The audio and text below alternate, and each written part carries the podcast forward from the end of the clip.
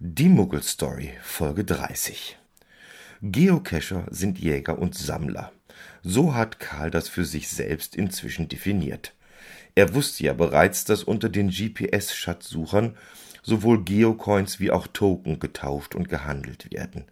Gerade zu einem Event werden ja mal gerne diese Token extra angefertigt.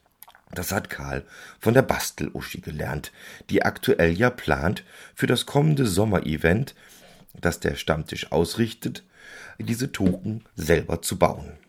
Aber wie sollte es anders sein, kommt Andreas natürlich mit einer weiteren Idee und erzählt was von sogenannten Path Tags. Wieder ein neues Wort für Karl sein kleines schwarzes Notizbuch und direkt am Abend schaut er gleich mal nach. Path Tags, Deutsch Pfandmarken, sind eine neuere und günstigere Alternative zu Geocoins, die 2006 eingeführt wurden. Passtags haben die Standardgröße einer 1-Euro-Münze sowie ein Loch, damit sie an einen Schlüsselbund oder an ähnliches gehängt werden können. Passtags können in Caches gelegt werden, genau wie andere Tauschgegenstände auch.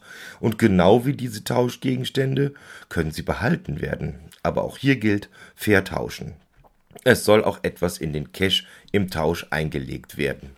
Die Owner sehen es sehr gerne, wenn sie auch als gefunden gelockt werden. Gelockt und hergestellt werden Pathtags allerdings nur über die Website www.pathtags.com. Karl stellt fest, dass die Cacher wohl nicht nur sammeln und tauschen, sondern auch gerne recyceln. Besonders gerne werden wohl Ideen wiederverwertet. Geocoins, Pathtags und Token gehören doch wohl irgendwie zur gleichen Familie, wenn es auch unterschiedliche Kinder sind. Ähnliches denkt Karl über die Geocraties. Die sind aus seiner Sicht ganz nah bei den Trackables, die er auch schon kennt. Nur, dass auch hier wieder eine andere Datenbank, sprich eine andere Website bedient werden will, wenn es um das Thema Loggen und Erstellen geht. Und tatsächlich, gleich der erste Satz in der Wikipedia zu dem Begriff lautet Geocredy aus dem griechischen Geo gleich Erde und dem polnischen Credy, das heißt Maulwurf. Das ist ein Service, der ähnlich funktioniert wie ein Travelbug. Naja, da sollen sich die Jungs und Mädels aus der Tupperdosenabteilung mit beschäftigen. Karl hat für sich überlegt, dass er wohl das Event mit einem kleinen Stand unterstützen wird, an dem die Besucher sich mal am Lockpicking versuchen können.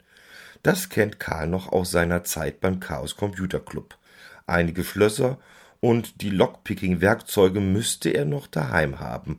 Und außerdem wäre das ein guter Anlass, mal wieder beim CCC in München vorbeizuschauen.